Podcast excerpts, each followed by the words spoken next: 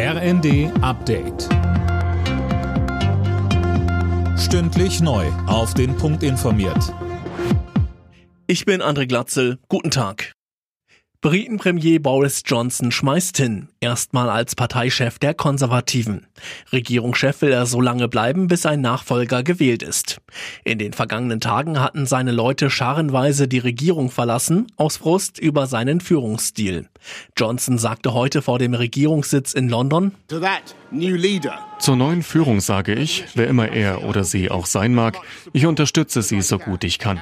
Und zu euch, der britischen Bevölkerung. Ich weiß, es gibt viele, die erleichtert sind, viele werden aber auch enttäuscht sein. Und ich möchte, dass ihr wisst, wie traurig ich bin, den besten Beruf auf der Welt aufzugeben.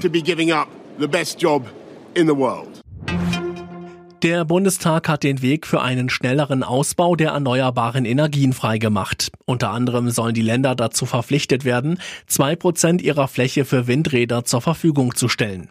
Bis 2030 soll die Stromversorgung zu 80 Prozent mit Erneuerbaren abgedeckt werden. Die Corona-Impfung bleibt für Bundeswehrsoldaten verpflichtend. Das Bundesverwaltungsgericht hat die Klage von zwei Luftwaffenoffizieren abgewiesen.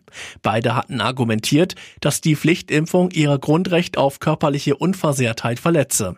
Die Impfung sei unzureichend erforscht und verhindere eine Ansteckung nicht. Im Soldatengesetz sind mehrere Impfungen vorgeschrieben, beispielsweise auch gegen Hepatitis und Tetanus.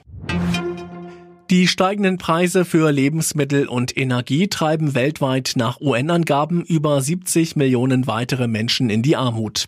Das Entwicklungsprogramm der Vereinten Nationen spricht sich für Direktzahlungen an die Betroffenen aus. Das sei effizienter als Steuersenkungen oder Energiesubventionen.